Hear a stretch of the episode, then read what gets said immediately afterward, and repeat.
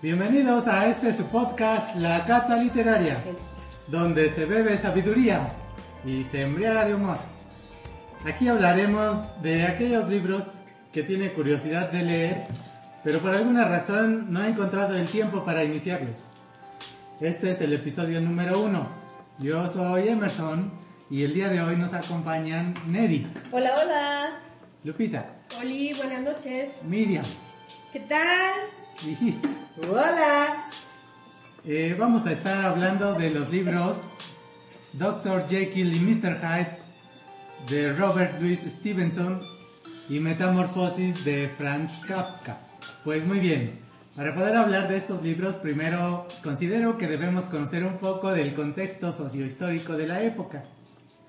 Así es que yo les voy a hablar sobre el imperio austrohúngaro, todo el contexto sociopolítico de, la, de los años de 1900.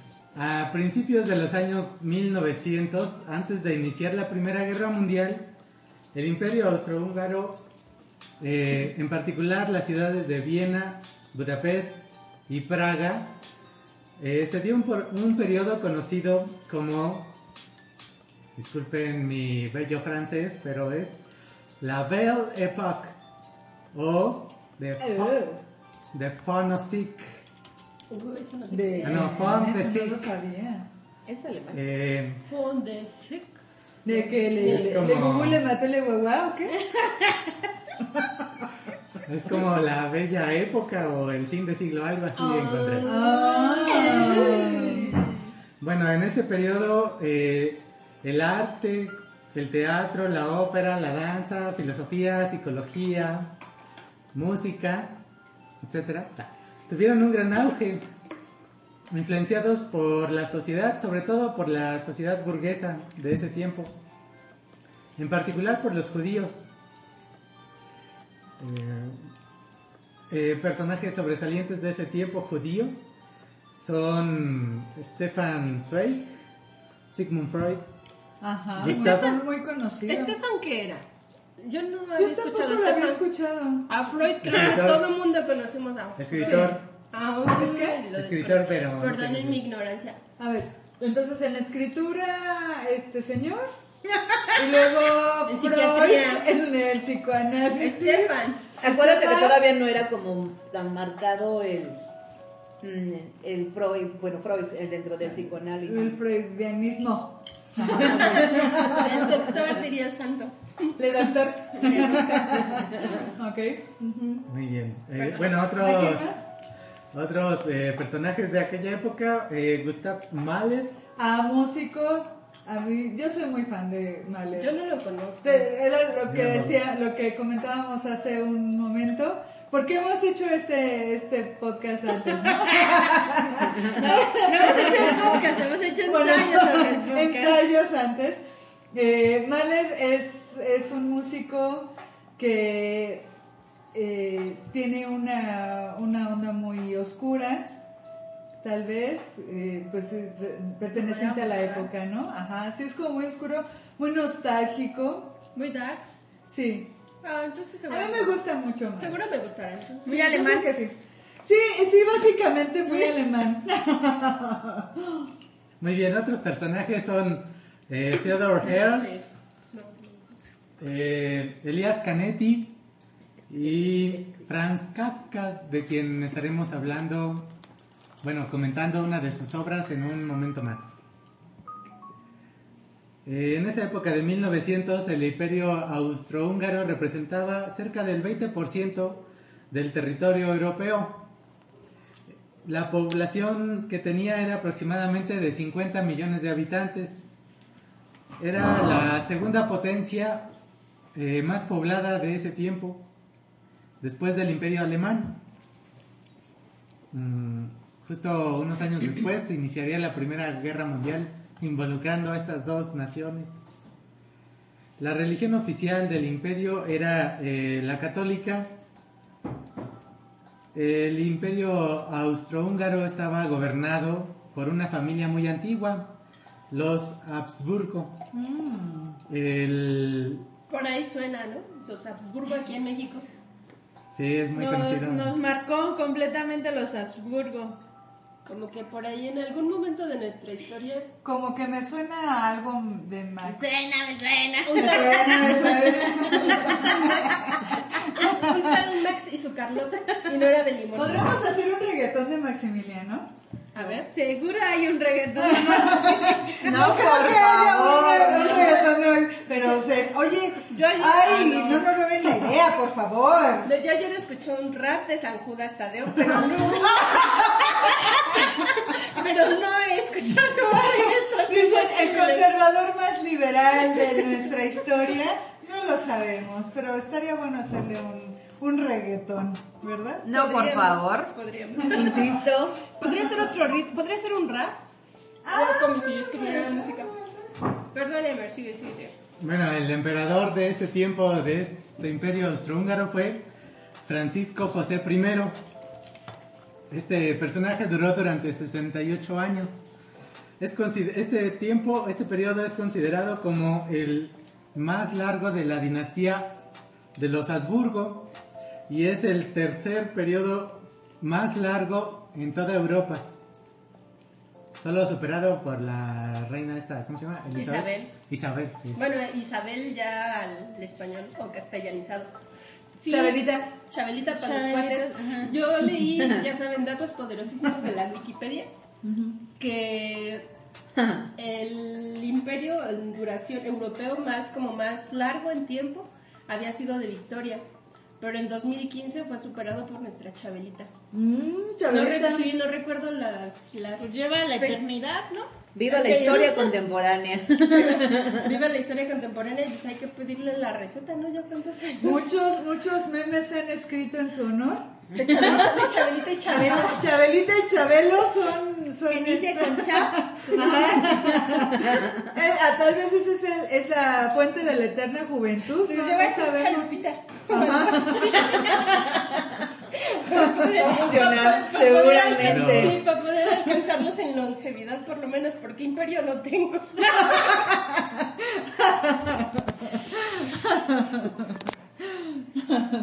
Bueno, este imperio austrohúngaro estaba gobernado por una monarquía parlamentaria y estaba conformado con- por muchas naciones eh, pequeñitas en ese momento, muchas naciones y etnias, naciones como los checos, los eslovacos, polacos, rutenos, eslovenos, serbocroatas, italianos, bosnios. Bueno, también estuvieron los húngaros y por supuesto los austriacos. Eh, las etnias más importantes eran los judíos y los gitanos. Estas dos etnias carecían de una nacionalidad. Mm, Desde entonces Mm. se dice que Los tenemos amantes. nación. De- debido a la gran diversidad de naciones y de culturas, había una presión política para su reconocimiento ante el imperio. Así que el emperador era la única figura política que, pues a duras penas, trataba de mantener la unidad del imperio. Además de estas condiciones, las personas que se encontraban en el poder, en lugar de tratar de solucionar las inquietudes del pueblo, los ignoraban y, y los evadían. Este, no sé si les parezca conocida esa situación. Muy conocida, muy, muy conocida. Muy conocida. Se O dice sea, la que es vivimos- conocida. La vivimos. Pues Bueno, estas, estas condiciones provocaban entre la población pues solo más rencor y tensión. El gobierno pues básicamente esperaba que el problema se solucionara solito. Dejaban pasar el tiempo y pues ya... También, también me suena. No ha cambiado mucho, la verdad. Esperaba que la gente se olvidara. No solo para las monarquías, para las supuestas repúblicas. En el democracia, para, los, para los supuestos sistemas democráticos. Ajá, No hablemos de de política. adorno. Sí, Está bien. no, sigamos. en- Vamos a continuar. To- todas estas, refle- todas estas eh, condiciones se ven reflejadas en el arte de la época. Por ejemplo, Arthur Schnitzler o Sigmund Freud criticaban desde sus obras la hipocresía y doble moral de la burguesía.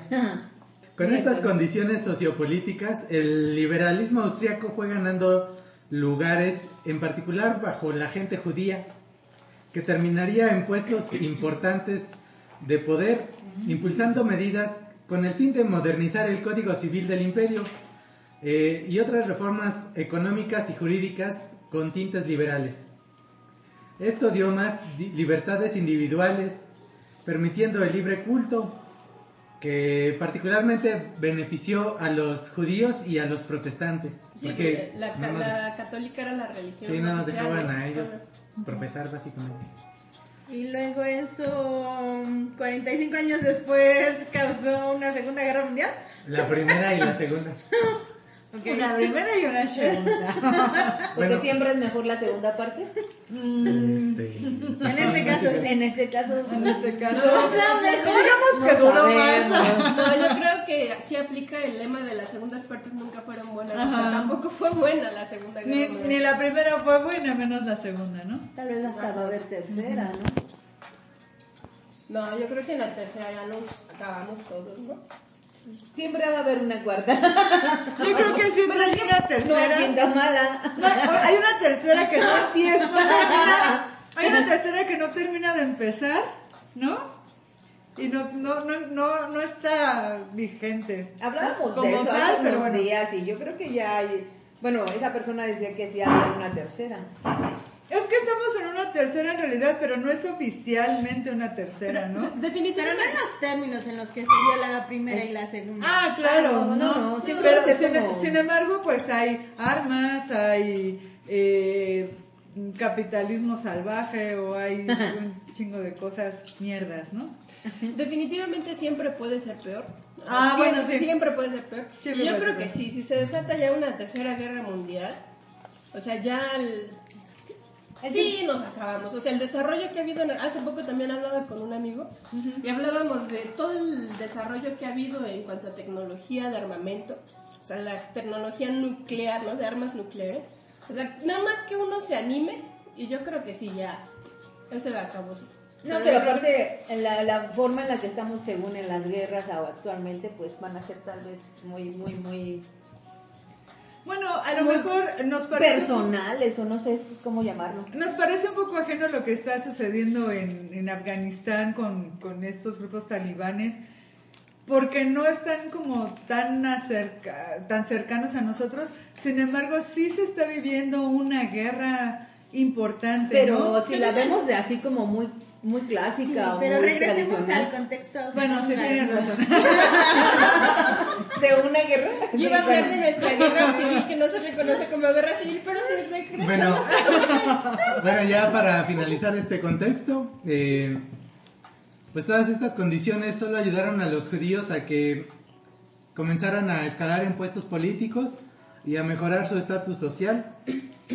En aquella época, eh, por su condición, a los judíos solo se les permitía comercial, comercializar. Pues derivado de esas actividades fue que comenzaron a tener más riqueza y sobre todo más poder. Entonces todos estos judíos, al colocarse en puestos cada vez más importantes, pues empezaron a influir mucho en, en las artes, en la ciencia, en la tecnología de, esa, de ese tiempo. Todo el progreso industrial de esa época, porque recuerden que justo en ese momento es el periodo de la revolución industrial. Claro. Eh, todo, ese, todo ese progreso traía mucha fa- fascinación y vértigo en la sociedad. Bueno, ellos tenían la fe de que todo, todo mejorara. Tenían tanta fe en la, en la tecnología y en la ciencia que incluso pues superó a la fe que tenían de la religión. Sobre todo porque los milagros, los milagros científicos y tecnológicos eran cada vez más evidentes. Se difundían en, en muchos territorios y, so- y en todas las clases sociales. Yo, yo creo en la ciencia. Yo también. Sobre todo, sobre todo en esta, o sea, ¡Qué miedo! Confesiones. Gracias. Periodo de confesiones. ok, aquí estamos en el confesionario y yo, yo confío en la de ciencia. confesionario. Ahorita de lo que habla M, me parece sumamente importante cómo ha sido el crecimiento de la ciencia en la humanidad y pues estamos siendo testigos de ello, ¿no?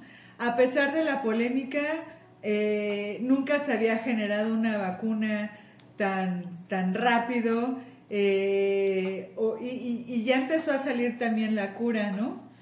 Eh, medicamentos que están ayudando, o son paliativos para evitar el, el coronavirus, que es lo que estamos viviendo en este momento. Si, si en algún momento llega a haber una cápsula del tiempo y encuentran esta grabación, pues eso es lo que estamos viviendo ahorita. Si sobrevivimos está convencida de, de Si las vacunas. sobrevivimos a esta pandemia. Y ¡Tengo pues- miedo! y Bueno, pues- esta, esta parte que mencionan sobre la ciencia lo vamos a ver también en el otro libro más claramente, pero en este libro de Metamorfosis Sí. también, eh, ahorita que platiquemos un poco sobre el texto, vamos a encontrar cómo se relaciona justamente estas innovaciones Ajá. científicas y tecnológicas con esta idea, bueno, que yo considero, ¿no?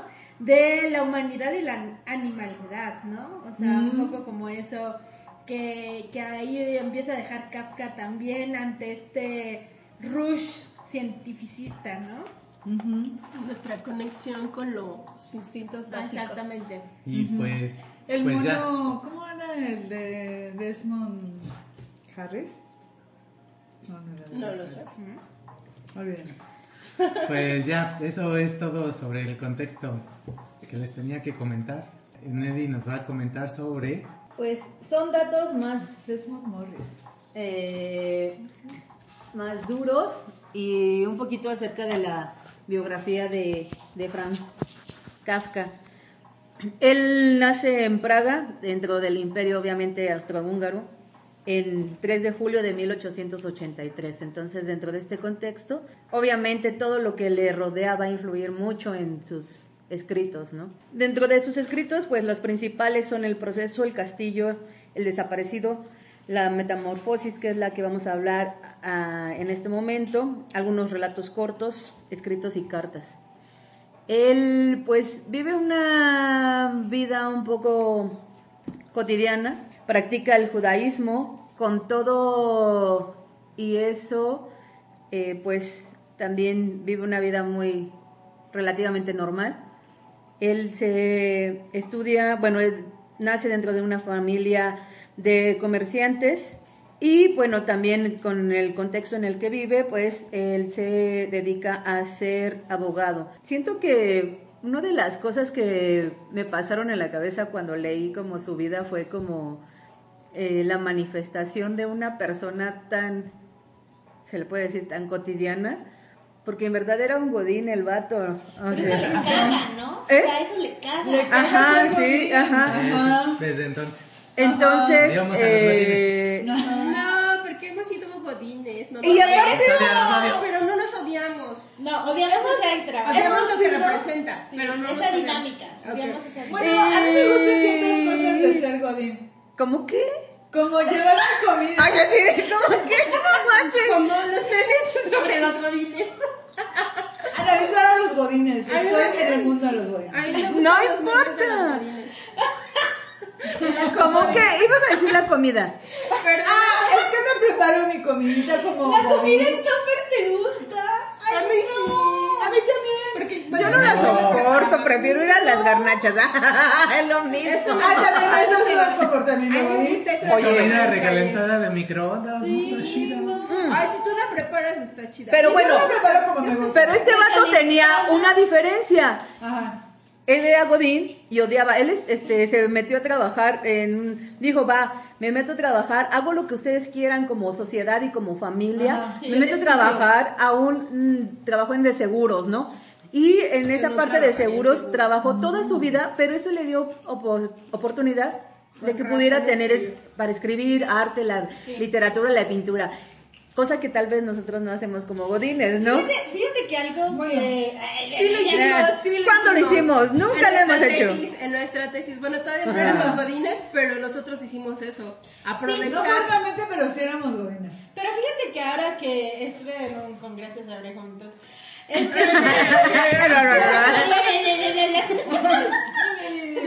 la juventud. y de los de la precariedad de los artistas y lo que decían es como los artistas ahora se convierten en sus propios mecenas, ¿no? Ajá. Entonces, ellos tienen que tener Pues un sí. trabajo para crear producción artística. ¿Y qué fue lo que pasó a Kafka, no? Para poder dedicarse, para que nosotros pudiéramos tener acceso a estos libros tan chingones, Kafka tuvo que trabajar y sostener su propio arte, ¿no? Entonces, en lugar de que el Estado o alguna otra institución Ah, claro. Ujú. pudieran este, Apoyarle. invertir en esta generación cultural, eh, pues él tuvo que generar su propio capital, ¿no? Entonces eso, pues también está un poco cabrón, ¿no? Cómo nos estamos convirtiendo en nuestros propios mecenas, incluso nosotras, porque ahora nosotras para generar Sin un espacio de, de- de discusión, pues tenemos que tener otro trabajo, ¿no? Eh, y, y- cualquiera que se quiera dedicar al mundo, al, al el ámbito cultural, de cual- en cualquier sentido, ya sea en prácticas artísticas o en otro sentido, pues,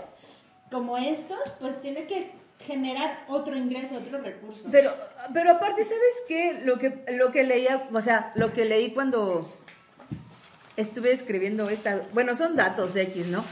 Cuando estuviste recopilando esta información. Eh, Sentí como un poquito de aprehensión por esto, esta onda, ¿no? O sea, él, ese, ese vato, pues obviamente se puso a trabajar, dijo, sí, somos, vamos a, mm, a pagarnos lo que yo, como un gusto, ¿no? Tengo que trabajar para vivir, como, Ajá. nos- como todo mundo. Sin embargo, Bueno, siento que, que tuvo una decepción muy fuerte de- hacia la sociedad, porque, pues, obviamente sus obras, otro datos de lo que puede ser como su biografía, pues en sus obras, pues, cuando él estuvo vivo, obviamente no fue tan destacado.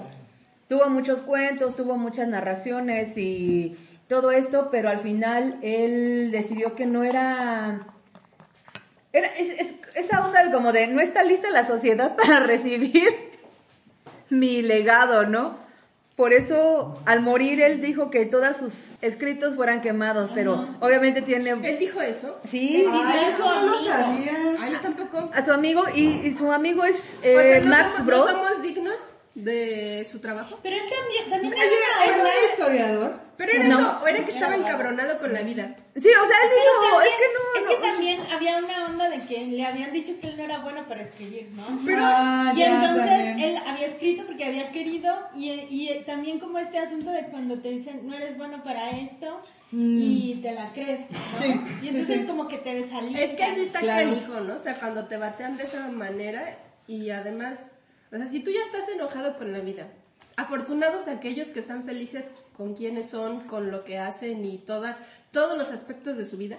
Pero Ajá, yo creo que sí. compartimos mucho con Kafka, ¿no? Todos en algún momento de nuestra vida hemos tenido que hacer algo con lo que no estamos satisfechos. Y, y, y este chavo, o sea, Sí, conoció... No nos, no, nos- no, no nos dan Este ese chavo- reconocimiento. ¿no? Este chavo... Este vato. Este morrito, Este chavo, pues es que era como de nuestra edad, o sea, conoció y tuvo, Y el morro.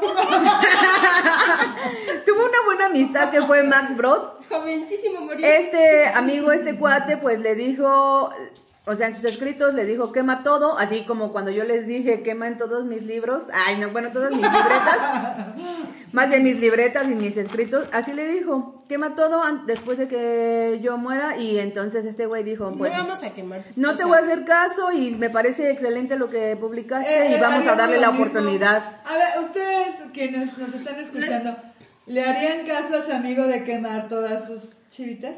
No, harías... Ay, hay que hacer una que la con... porno. ¿Eh? Pero si es buen. Hentai.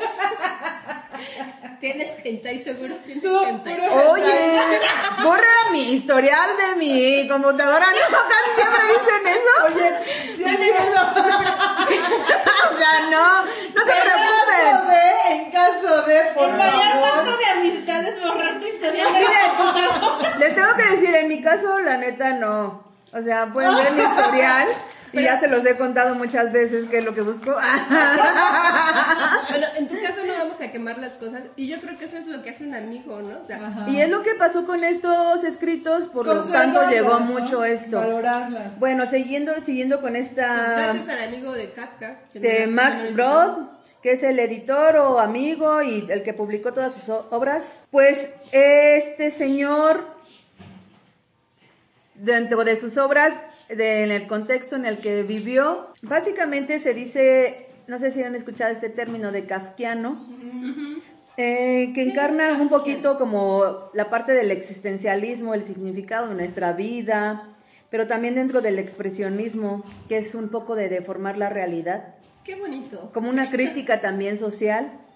Y esto a través de lo macabro, de lo que te espanta, de lo, oscuro. que- de ajá, de lo que pasa, por ejemplo, en Metamorfosis, que es, es lo que vamos a hablar, acerca de qué pasaría si, en verdad, era lo que comentaba un poquito con, con Giselle, acerca de, de, o sea, este, este vato pues no se sentía bien en su trabajo, con su familia, su familia lo presionaba muchísimo para que él tuviera, pues, obviamente el nivel económico, social y cultural de la época. Las Y- exigencias. Ajá, y entonces llegó como en un punto en el que explotó y dijo, pues esto es lo que yo quiero hacer. Y lo bueno que lo hizo, ¿no? A pesar de todas las, las, las presiones sociales. Entonces eh, lo utiliza como un poco de alterar a la sociedad, pero yo creo que fue más enfocado a su familia. Tuvo siem- siempre un poco de problemas con, con ser como lo normal. Entonces, él después le da tuberculosis a una edad muy joven eh, padece mucho de estas problemáticas, pero también tiene una cuestión muy acá, muy romántica. Tuvo cinco, se dice que cinco rupturas amorosas. Entonces, eh, bajo este Siempre- contexto, ajá, Siempre lo frenzoneaban. Ajá, exactamente, rompió y pues eso también ayudó a que muchos de sus escritos tuvieran un poquito O sea, si también. estás pensando en cucarachas enormes, pues claro que te van a pensonear. ¡Oh, no! Porque hay un- siempre hay un roto para un descosido, al revés, no, de un descosido para un roto, no sé cómo es eso. Pero a ver, ¿qué son? ¿Tuvo cinco rupturas amorosas o Bueno, tuvo cinco dice. decepciones? Porque es diferente, me frencionaron cinco veces a me votaron cinco veces. Que las dos están ojetes, pero, pero son distintas. Oye, pero de todas maneras, si sigues pensando en cucarachas gigantes, No, Te va a pasar eso. cosa. Algo pasaba que Yo no. creo que pensó en cucarachas después de que lo votaron o lo frenzonaron. Pobrecillo. ¿Se sintió como cucaracha?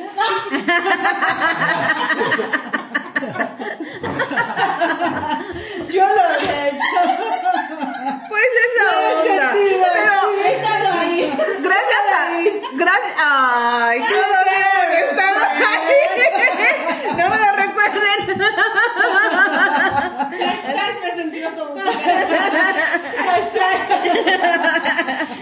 Pues bueno, gracias a. entiendo. Exactamente, hashtag no cualquier cucaracha. Hashtag, Kafka Perdiste. es perfecto. Perdiste esta cucaracha. Kafkiana, esta cucaracha. Pues esto también, obviamente, eh, pues todo lo que sucede en la vida cotidiana de cualquier uno de, pues, de los escritores, pues va a influenciar mucho en, la, en las ediciones o en los, eh, más bien en las obras en las que ellos eh, se enfocan. Pues el término, como les comentaba, kafkiano es un poquito acerca de la utilización de lo macabro, lo siniestro y este contexto social y esta que te irru- irrumpe, ¿no? O sea, de que Ajá. quiebra como tu realidad, entonces Y dentro quiebra, de te esta quiebra como persona, ¿no? O sea, Ajá. esta realidad que te quiebra Tu como esencia, persona, ¿no? Que- Ajá. Creo que, bueno, una obra que no, que no vamos a hablar, pero también habla como de esta burocracia que se llama... ¿El proceso? El proceso. Ajá. Que cuando vas al seguro y no te atienden y estás horas y te mandan con uno y luego te mandan con otro y te falta este papel y te falta este otro, eso es kafkiano. Sí. Totalmente. Todas nuestras instituciones, Ah, yo creo que, no sé si son muy fans. No, no, no sé qué les está pasando, pero realmente, o sea, esta burocracia que vivimos, este engrosamiento de la burocracia cada vez más grande y cada vez menos funcional que tenemos en nuestras instituciones, se va haciendo cada vez más kafkiano y es totalmente el proceso. Entonces ya saben cuándo utilizar ese término. Sí. Pues entonces muchas de las cosas en las que podemos agradecerle, uno de los términos surrealistas en los que nos podemos referir en la realidad, pues tenemos esto. Entonces, eh, después de pues todo este contexto, esta vida que tiene Kafka, él muere en Austria el 3 de junio de 1924. Como les comentaba, tenía como unos dos o tres años con tuberculosis. Eh, la acompaña, sí lo acompaña una mujer, Dora Estuvo hasta el último día de su vida y murió al lado de, de ella y el médico. Eh, después de esto, pues obviamente el- pues su amigo eh, tomó sus obras, más bien sus escritos. De hecho, para una de las novias tenía unas 500 cartas. Mm, sí, Entonces, eh, ahí está también mucho de su... Creo que era guapo. No lo sé. Bueno, su, su imagen está, es, es un... bueno, a Es muy me parece- kafkiano. o sea, no manches. Él, este, bueno, después de esto, pues su familia se va extinguiendo poco a poquito. Sus tres hermanas que tuvo, que tenían parte de su familia que eran muy apreciadas también por él, según cuentan, eh, murieron dentro de eh, los, el holocausto nazis en la Segunda Guerra Mundial. Una de ellas murió ya en uno de los campos de concentración. ¿Cómo se llama eso? ¿Sí? Ajá. de ¿Ella en qué año exterminio. muere? Él muere en el 24, 1924. 1924, y sus hermanas, el mismo día que llegó una de sus hermanas al campo, pues falleció.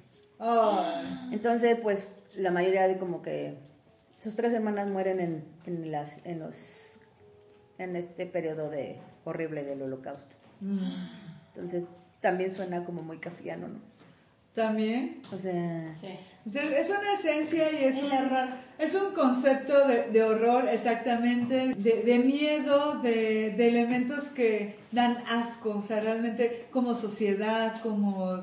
Que son nauseabundos. Exacto, sí. Exacto. Justo, justamente eso, le está la palabra. pues este Esa fue la biografía. Fue uno de los datos más bien, datos muy sencillos, eh, a, a grandes rasgos para conocer un poquito de por qué él también escribe de esa manera. Muy bien. Pues muchas gracias, este. Ahora sabemos cómo utilizar el kafkiano. bueno, Ah, muy bien, pues ahora eh, Gis nos va a comentar un poco acerca de la obra de, de Kafka. La reseña. Justamente, ahora sí que como en los trabajos de equipo, a mí me tocó.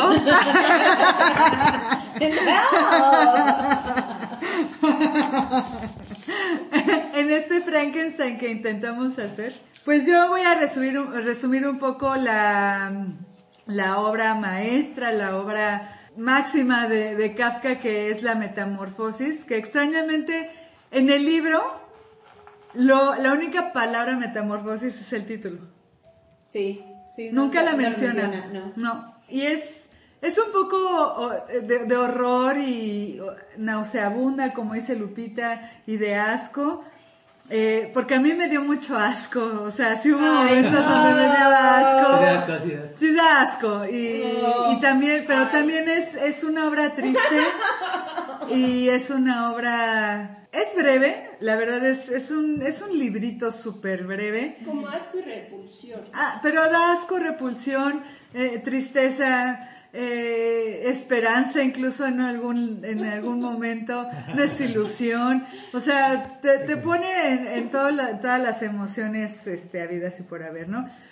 Es, me parece como un poco la historia de Juan Rulfo con, con Pedro Páramo, ¿no? ¿Por qué? Que solo, que, que escribe, escribe muy breve, Mm, ya. o sea, son historias muy breves, pero significativas, significativas, eh, que dejan una huella histórica eh, muy importante. Ya les estaremos hablando de otros libros de los que vamos también a, a platicar, pero bueno, en este caso vamos a hablar de la metamorfosis. Y el libro comienza con la frase, pero así como el amor te corona, también te crucificará. Lo mismo que te ayuda a crecer, también te poda. O sea, es como, es, es una frase fuerte, ¿no? ¿Qué les parece? Es el amor, es el amor. Es el amor, es el amor, como decía una compañera de la escuela. Sí, es, eh, es una frase fuerte, emblemática, ¿no? Y significativa. Y pues es una obra también que tiene va- varios matices que se pueden observar. Es una historia que supongo, bueno, como ya nos platicaba Emerson, se desarrolla en Praga. El personaje principal se llama Gregorio Samsa, escuchen muy bien este nombre. Es un hombre emblemático en la historia de la literatura. De los Star Wars. Ajá, de Sansa, no, ese, ese es de Ah, Game no, of Thrones. Ese es Sansa, Ese es es Sansa. Sansa. Ah, sí, y este es Samsa. Una ¿no? pequeña letra cambia todo. Exactamente. Bueno, Oye, Gregorio. Sí, está media ojete la vida de los dos, ¿no? Ah, sí. Pensándolo ya. Un día vamos a hacer la comparación entre Gregorio Samsa y Y- alguno de los Stark. Y Sansa Stark. Salsa. Y Sansa Stark.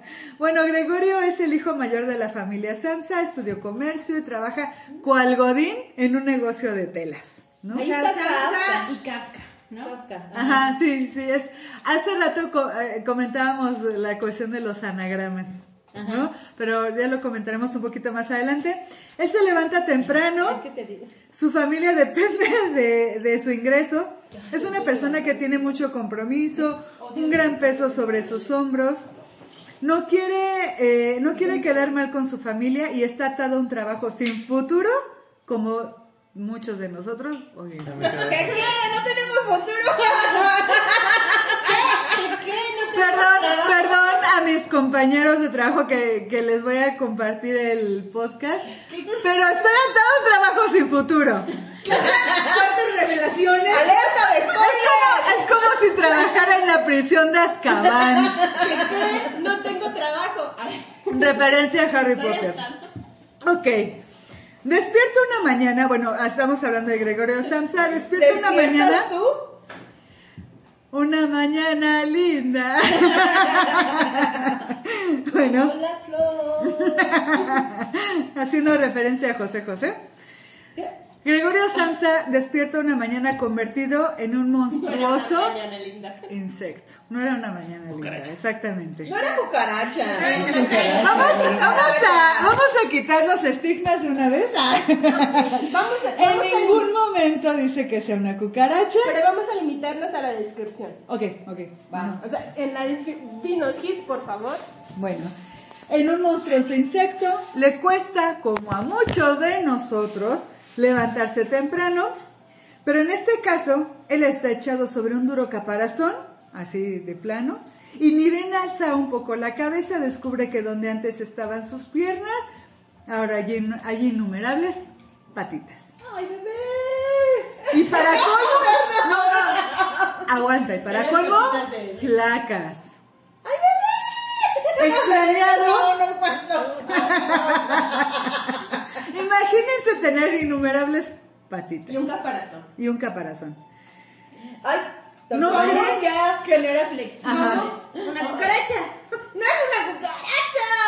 También un escarabajo tiene innumerables patitas. Y hace rato, familia de las cucarachas. es que, También una cochinilla. Pero los Eh. escarabajos tienen como insectos o parásitos en su panza. Qué asco, no digas Si lo tiene- los eso. tiene. Ya me dio Pero eso no dice el libro que tengas. mi tripofobia, ¡ay, mi tripofobia! Pero es que dicen que podría ser un escarabajo. Mm, Yo digo que no. Bueno, no sé, mira.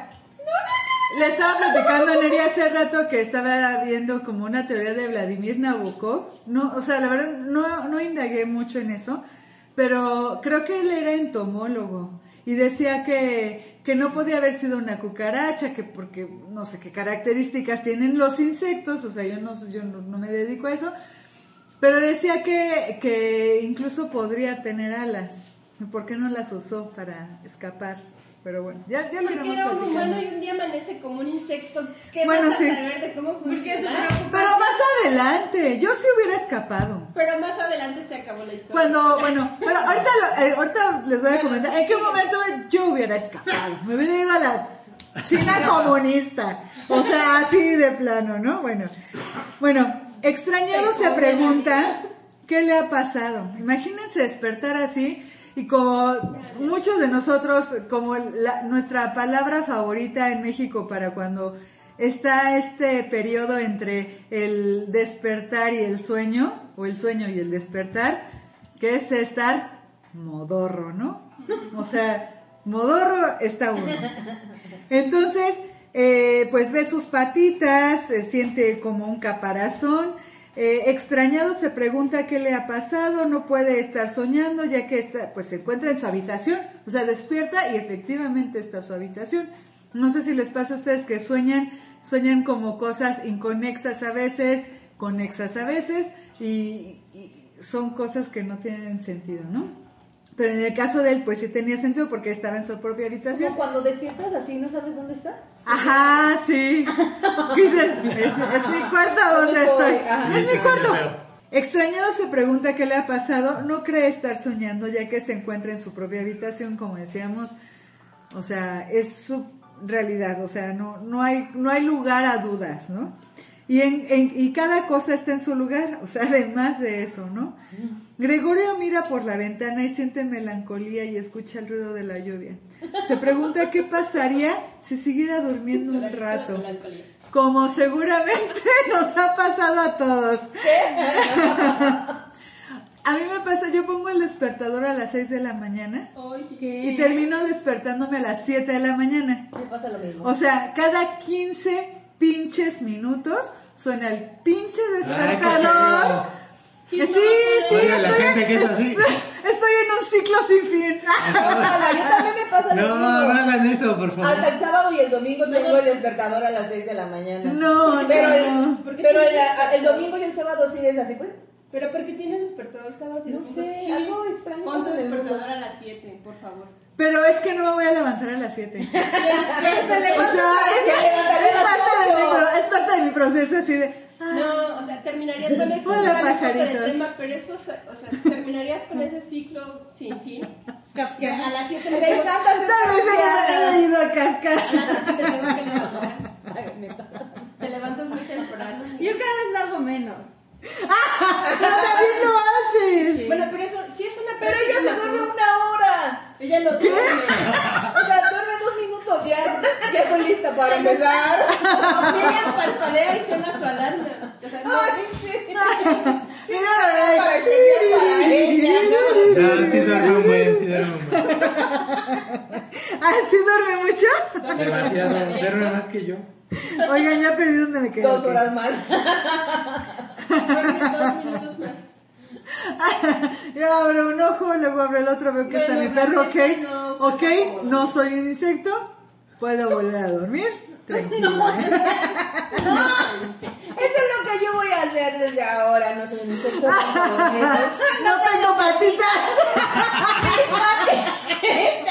Necesito hacer pierna en el gimnasio. Me voy a quedar como Bob Esponja. ¡Se te cayó el pantalón! El gimnasio las piernas. Vamos. Piernita, piernita. Bueno, digamos, digamos Bueno, que vamos atrasados. Sí, sí, sí. Eh, dice, extrañado se pregunta qué le ha pasado, no cree estar soñando ya que está en su habitación, todo está en su lugar. Gregorio mira por la ventana y siente melancolía al escuchar el ruido de la lluvia. Se pregunta, perdonen ustedes, esto ha generado mucha polémica. Se pregunta qué pasaría si siguiera durmiendo un rato contemplando por un instante la posibilidad de que, de que su transformación se trate de una fantasía. Es una fantasía. Cabe destacar que no usa, no usa la palabra metamorfosis, aunque así se llame, se llame el libro. Eh, solo, solo está cada vez más consciente de su transformación. En la edición que tengo les he de platicar que en la portada aparece una cucaracha, sin embargo en el libro no menciona si en efecto es una cucaracha. En algunas versiones, versiones se, asocia, se asocia con un escarabajo, pero solo se plantea como un insecto. O sea, como fuere, en mi cabeza lo relaciono como un ser un tanto, pues sí, la verdad, repulsivo, que deja rastro de baba, así asqueroso.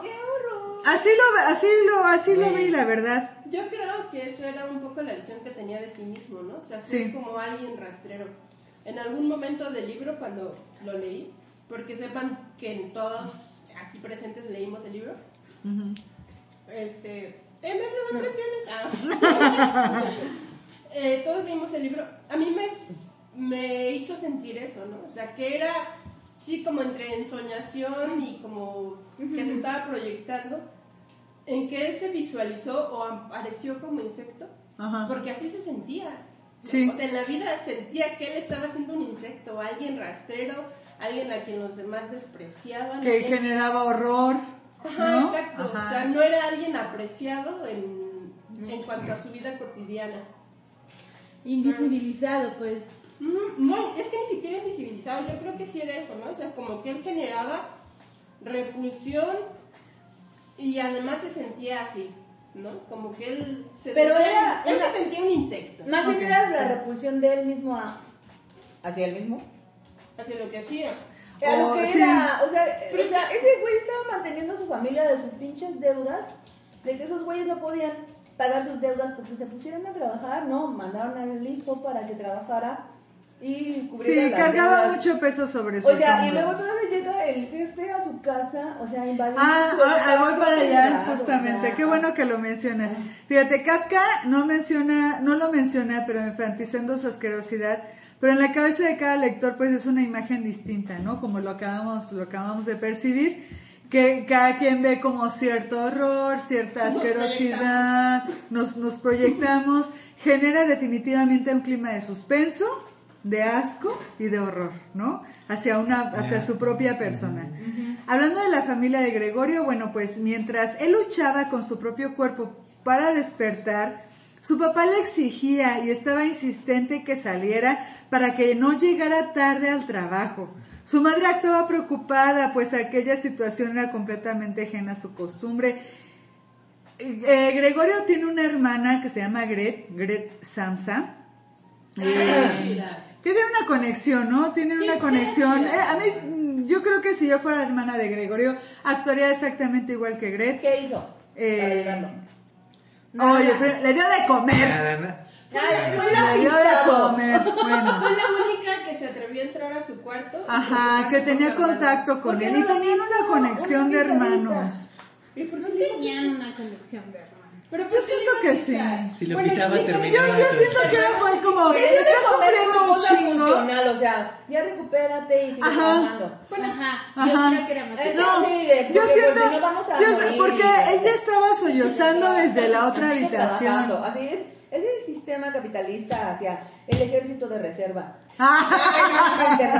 No, yo siento que sí tenía una conexión chida, porque finalmente ella lo que quería es que él ya no sufriera. O sea, la primera vez le dio la comida que él quería, o sea, la que más le gustaba. buscó. Buscó que, eh, la manera de encontrar que era lo, eh, como él se sintiera más cómodo. Incluso intentó quitarle los muebles, pero ahorita vamos para allá, ¿no?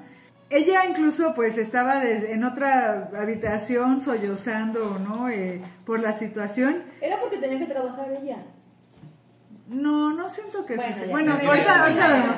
En su trabajo cuenta con un gerente que más que un supervisor o un jefe, se tomó demasiadas atribuciones al buscarlo en su propia casa. esclavista ese tipo. Eso Claro, era un cabroncete. Bueno, se arma un caos. eh, cuando Gregorio logra ponerse de, de- de pie y con la fuerza de sus mandíbulas logra darle vuelta a la llave, todos están expectantes para verle. El gerente salió huyendo despavorido del lugar pues, porque lo vio. Yo no sé de qué tamaño estaba Gregorio, pero no creo que haya sido del tamaño de una cucaracha real, No, ¿no? era tamaño Yo- humano. Como Era tamaño tamaño, humano. ajá. Él era el humano. Acuérdate que dice es- que estaba a lo largo de su cama. Ajá, a lo largo de su cama y se esconde debajo del sillón, entonces, pues mediano, ¿no? O sea, No, yo creo que como el tamaño que tenía el humano, en ese tamaño se transformó en... En- en ese insecto. que se pega y la, la chingada. ajá, sí, y bueno, el Porque caso además con la, en la puerta de su cuarto, que era de dos hojas, no Ajá. cabía si solo estaba una hoja abierta. O sea, tenían que abrirla completa. Se lastimó en alguna ocasión cuando tuvo que pasar así. O sea, no era un insecto pequeño. no era un insecto pequeño, Estaba exactamente. ancho y largo. Sí, sí, sí. Sin albures, no es por El vato habla. Esto lo van a escuchar mi familia. Ay.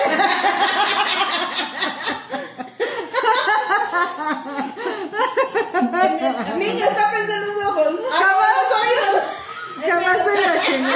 Todavía no son ni las 10 de la noche. es horario familiar. Ya casi son las 10. Bueno, O sea, nosotros siendo siendo este, mal pensados ya. Pues yo sí decía del insecto. O sea, Pero es-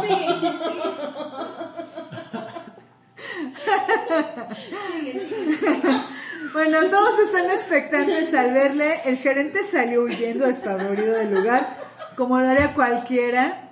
Su madre se desmayó y su padre intenta golpearle con un periódico en la mano y el bastón que el gerente dejó olvidado en la otra. Al cerrar la puerta se hirió y dejó manchas en la pared. Eso es como que me... Ah, O sea, como si no fuera suficiente que amaneciera como un insecto. Ajá. Tuvo que soportar el desprecio, el asco y la violencia de los demás y de su Sí. familia. Pues es así De la su, fa- o sea, deja tú del gerente, ¿no? De su propia vida, familia. Ay, no, mi familia sí me quiere. Gracias, familia. Los quiero familia, a pesar de todo, aunque les dé asco a veces. Lo sé. Sí, te quiero. Toda nuestra familia. Ay, por Me das ya nos asco. Ya no nos queríamos saludines. ¿Cómo decirles?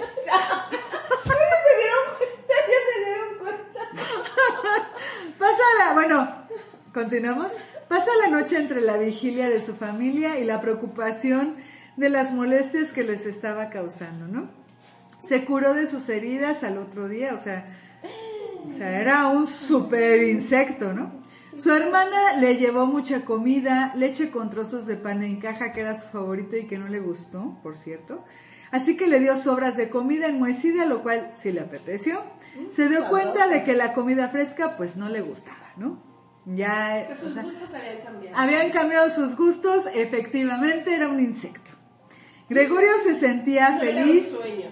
Era, ¿eh? No era un sueño. No, no, no, ya, o sea, ya en estas alturas ya se había dado cuenta de que, de que era realmente un insecto, ¿no? Gregorio se sentía feliz en el techo, respiraba mejor, su hermana pidió a la madre mover los muebles para que el pobre de Gregorio pudiera subir al techo sin tener obstáculos.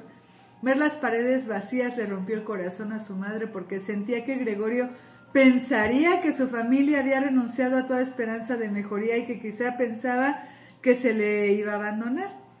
Gregorio comprendió, o sea, él era muy pensante, era un ser, era un insecto muy pensante, ¿no? Comprendió que en estos dos meses fuera del contacto humano había trastornado su inteligencia, pues de otro modo no se explicaba cómo hubiese deseado que su habitación se vaciara, pero en ese momento era feliz, ¿no? Con eso. Finalmente, por un descuido y por el hecho de que su madre regresó por fin, pues lo vio, ¿no? No, no, ella no había querido verlo, eso también es otra cosa, ¿no? O sea, una cuestión pues muy maternal. No, no quería verlo convertido en un insecto y mientras este se escondió en una sábana y al volar la sábana, pues la madre lo vio por primera vez transformado, provocándole un shock y se cayó totalmente Se en el desmayó. sillón, se desmayó.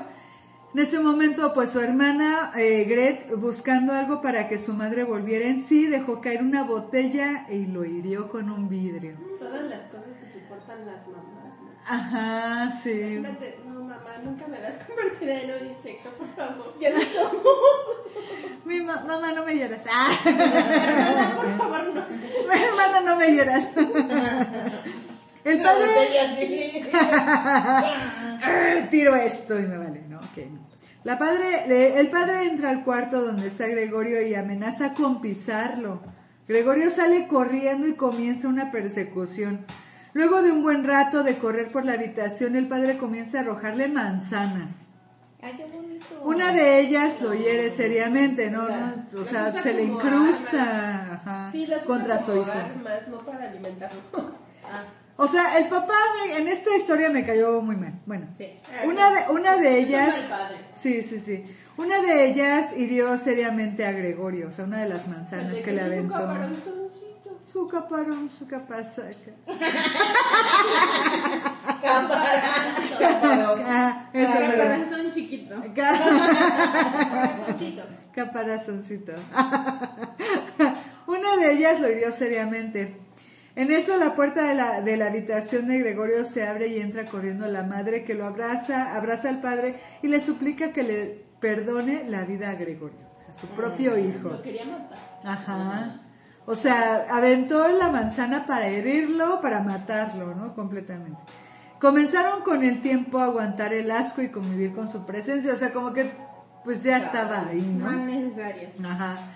Gregorio se la pasa en su habitación pensando en aquel sueño de mandar a su hermana al conservatorio. perdón, a estudiar violín. Dios.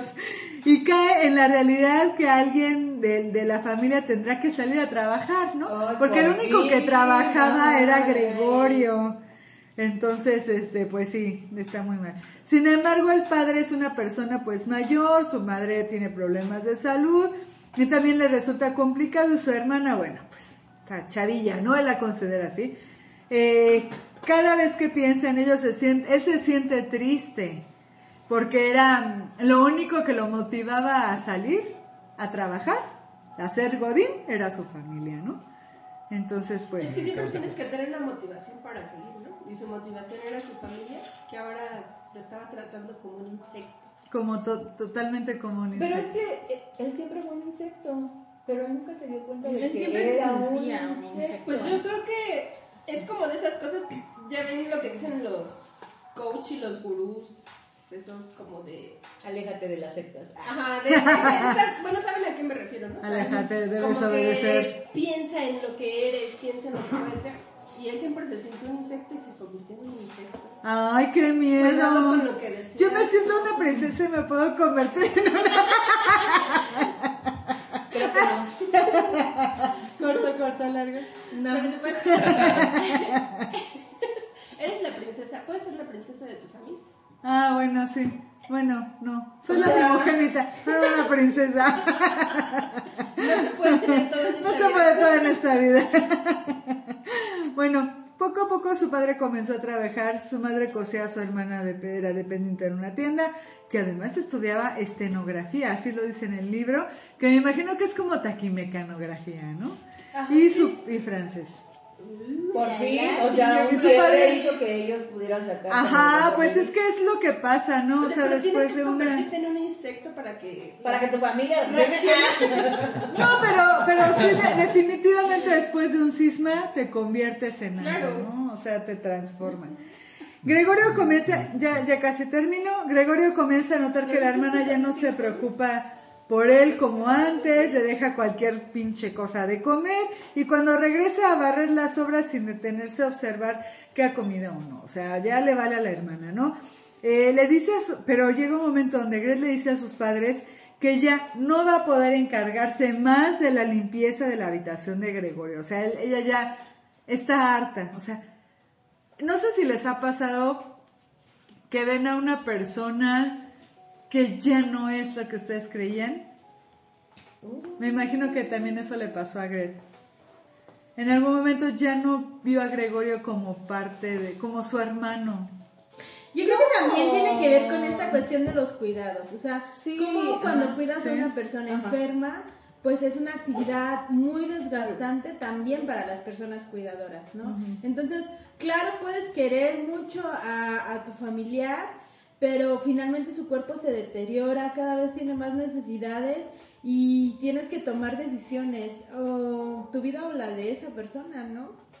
Pues sí. Pero el problema justamente yo creo que está sobre que esta responsabilidad de cuidado solo esté sobre una persona. Entonces se convierte en una decisión de tu vida o la de esa persona, pero si fueran responsabilidades compartidas, si se hubiera compartido entre los tres miembros de la familia, pues entonces no hubieran tenido que tener esa carga o esa, esa decisión de decir, ay, pues ya estoy cansadísima de este güey, ¿no? Porque pues yo tengo que cargar con mi propia responsabilidad de mi vida y con la responsabilidad de esta persona que no puede hacerse cargo de sí misma, ¿no? Y eso, bueno, pues yo creo que también, eh, pues tiene mucho que ver con cosas que todavía vivimos ahora, ¿no? Como las actividades de cuidado se, se cargan A una persona. a una persona, Ajá. bueno, para empezar a la familia, o sea, no hay instituciones realmente en el Estado que, per- que permitan como generar esta infraestructura donde tú puedas eh, dejar, ¿no? Como un Con esa confianza. con esa confianza a tu familiar enfermo, decir, bueno, a lo mejor yo me tengo que ir a trabajar, pero este tiempo que yo estoy trabajando, pues puedo dejar a mi familiar aquí, a que lo Sí, cuiden no, no bien y existe. tal. Eh, bajo cualquier enfermedad, ¿no? O sea, No sé enfermedad por incluso si edad, en el mundo existe algo así. No creo. Yo Y creo aparte despierta no. mucho la parte social bien fuerte, o sea, el ¿por qué dejarlo solamente a la hija, no? O sea, como lo que Sí. comenta Sí, Miriam. los papás. Los papás ahí, o sea, desde, desde, desde el primer momento se hicieron hacia atrás, o sea... Ajá, la mamá ni lo quería ver, ¿no? el O sea, papá o lo quería matar. Su papá lo quería matar y la única ahí medio aliada era la hermana, ¿no? Pero era como esta responsabilidad de decir que voy a tener que asumir cosas que yo todo se lo dejaba a un solo miembro de la familia, ¿no? Que en este caso fue el, el insecto. Eh, Gregorio, ¿no? Entonces, ahora que cambian los roles, ellos no están dispuestos a aceptar ese rol que les toca ahorita. Bueno, ahora de, de decir, ahora me toca cuidarte a ti, cuando él sí asumió como todos los roles de cuidar, mantenerlos, o sea, y aparte del estatus, es que en verdad es una, un pedo económico también del estatus de decir este vato era, no sé, era oficinista o godín o lo que sea, entonces me va a mantener. Era lo que pasaba mucho a Kafka. O sea, esta onda Sí. de decir, tengo que mantener a mis hermanas y a mis papás, pero a pesar de que ellos ya tienen como que me una... pase algo. Ajá, ajá, como esta... Yo creo que a muchos de los godines o de nosotros como godines nos pasa eso del decir de en el momento que pierda mi trabajo, mucho, o sea, mi familia se va a quedar desamparada, ¿no? Y Ajá. Igual pensemos familias la- que les puede sí. pasar eso, Sí, o sea, sí, Sí. E igual pensemos la época que justamente era un tiempo donde las mujeres tampoco tenían derecho a trabajar, ¿no? Sí, o sea, también. estas mujeres decentes, entre comillas, como era el caso de su hermana, si salían a trabajar, entonces perdían estatus también. Entonces, bueno, ahí también había una cuestión como de derechos este, Laborales, ¿no? laborales que pues Estaban también... mermados, Sí, y ¿no? por eso Ajá. al final la responsabilidad Y de unos, unos mantener roles, unos tenía roles que de ver género bien definidos, ¿no? O sea, Sí. por eso cargaba a este Greg o Gregorio con toda la responsabilidad, porque él era el hombre de la familia. Sí. Después de su papá, él asumió ese rol de proveedor. Ajá. ¿no? Entonces, y yo creo que ahorita lo vamos a conectar más adelante también con la, con la obra de, este, de, de Jekyll y Mr. Hyde, De porque pues al final de cuentas son, además como dice Neri, ¿no? o sea, refleja pues, lo que vivió en este caso Kafka, pero también es como un reflejo de la sociedad, ¿no? Sí. o sea, estos estereotipos que se, que se establecen en base al género y lo que la sociedad espera ¿no? de, de ti como familia, como núcleo familiar, de ti como hombre, de ti como mujer, eh, tiene mucho que ver y pues en todas las épocas, ¿no? Siempre se espera algo de cada uno y se ve bastante reflejado aquí. Y ahora yo creo que ahorita vamos a poder conectar perfectamente bien estas obras, pero sí, sí coincido con ustedes en que, en que fue como al final de cuentas una mezcla de todo, ¿no? O sea, Kafka trató de reflejar de alguna forma el pues la carga que él tuvo que llevar en su vida real a esta obra en la que Greg tuvo que cargar. Definitivamente Kafka era Gregorio Samsa, ¿no? Exacto. O Sí, sea, sí era él. y, y Como lo dijo pues, hace rato. y cualquiera podríamos ser Gregorio Samsa. Sí, yo me de siento muy identificada con él, no, no por el hecho de cargar con la, Con con la la, cuestión, la responsabilidad de- familiar, sino con eh, sentirte insecto en algún la presión momento, la presión social, a lo mejor no de, no de ser Godín y responder a un rol masculino exactamente, ¿no? Sino Pero eh, respondemos a un rol. a un rol de, dentro de nuestra sociedad, el ¿no? rol, o sea, masculino y todavía ser mujer.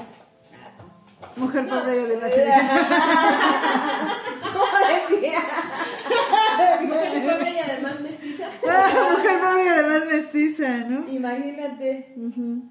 Bueno, hay un datito ahí que, que va a salir al final, que, eh, bueno, la, la familia Samsa pues tiene una persona que se dedica al aseo doméstico ¿no? en, en su, en su domicilio y, y que conoce a Gregorio, incluso, incluso se dirige a él como, ven aquí, pin, pedazo de bicho y así, ¿no? O sea, se lleva con él, ¿no?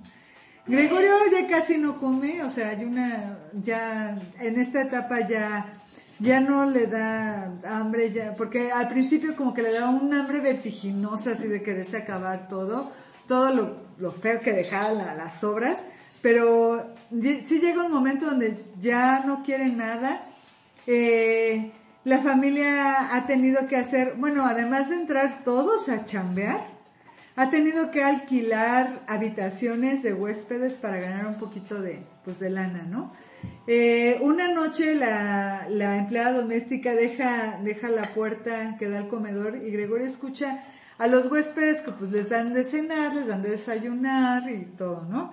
Entonces están los huéspedes, esta Gret empieza a tocar el violín y al principio los huéspedes, ay sí, están como, ay sí, qué bonito, pero luego como que les, les vale cacahuate y eso le da mucho coraje, gracias Emer, a, a Gregorio y este, y está atraído por, por cómo está tocando Gret la, el violín y le da coraje que los huéspedes no le estén prestando atención a su hermana, ¿no?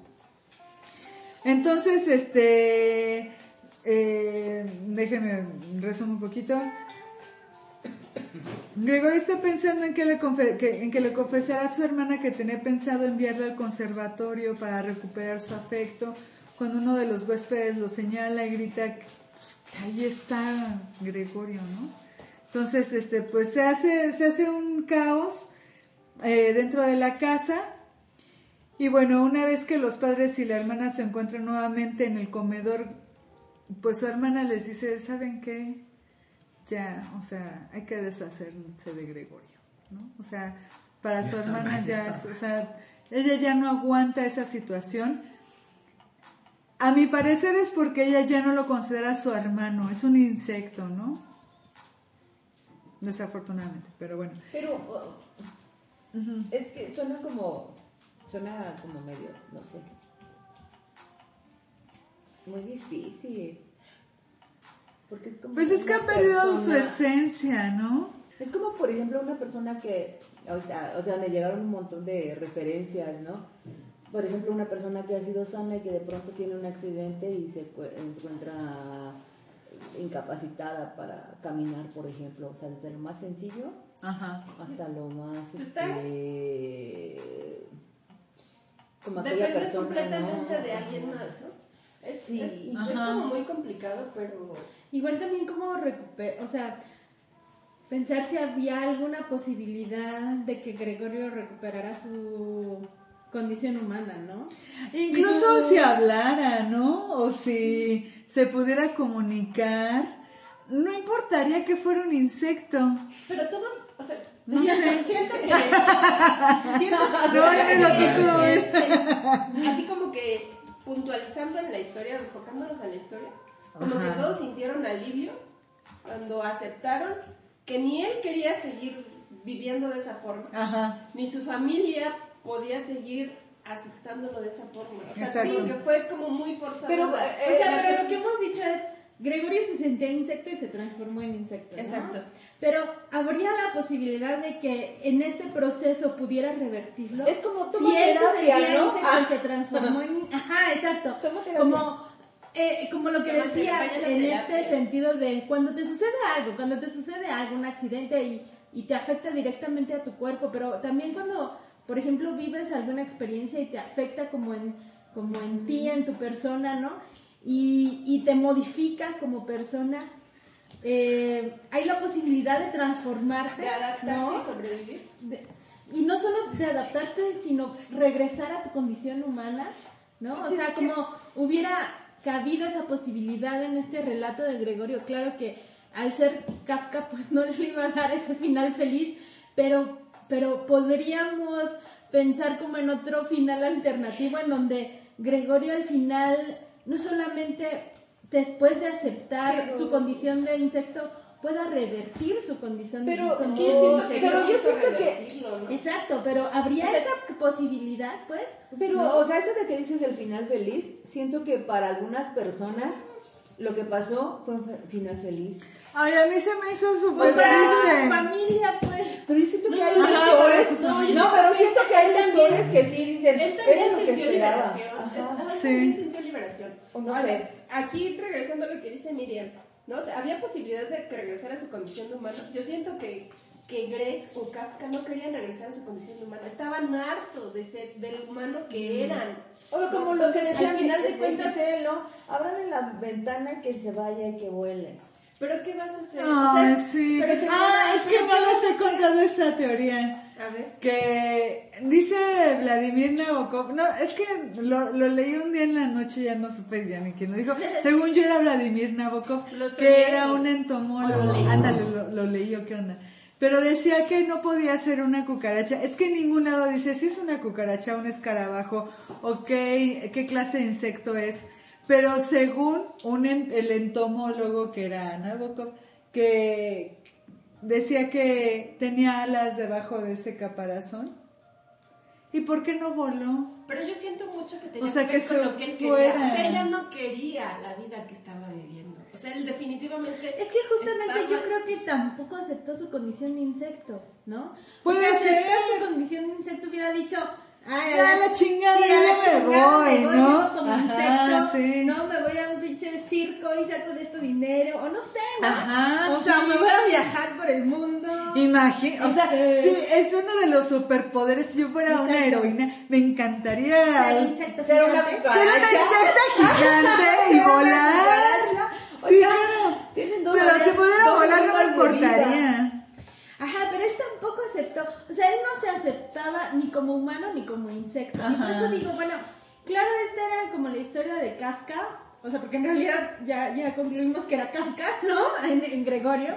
Ajá. Pero este, justamente, eh, claro, también vivían en este contexto pre-guerras mundiales, que no era nada bonito, este contexto según este revolución industrial con las depresiones también luego económicas que vinieron. Ajá, sí. No era un contexto chido, pues, pero habría la posibilidad entonces de en esos contextos poder tener otra condición y otra calidad de vida. Digo, nosotras vivimos, o nosotros, ah, nosotros y nosotras vivimos, Nosotros. tampoco, nosotras vivimos tampoco en una condición contextual tan chida, ¿no? Pues sí, ¿no? O sea, como cuántas opciones tenemos para salir justamente de estos eh, ciclos de explotación. vivimos en el Pero en el momento, yo creo que eh, también pudo haber tenido como las opciones. O sea, eh, bajo el contexto en el que vivía, en el que se escribió esta obra, mm, creo que sí se pudo tener como las alternativas, ¿no? O sea, si vemos, ay, no sé. Ay, eh, eh, o sea, es que no estaban tan cerrados, más bien como fue como como esa decepción, ese de decir ya no quiero hacer nada, ¿no? Ya, o sea, la neta fue como Que es de- cansancio, hartazgo, o sea. pero fue una apatía horrible, o sea, eh, de, de parte de la familia, De de, la parte familia. de él también, ¿no? Sí, sí, sí. Y de parte también de la sociedad, a lo mejor también lo hubieran utilizado para hacer un este un espectáculo, ¿no?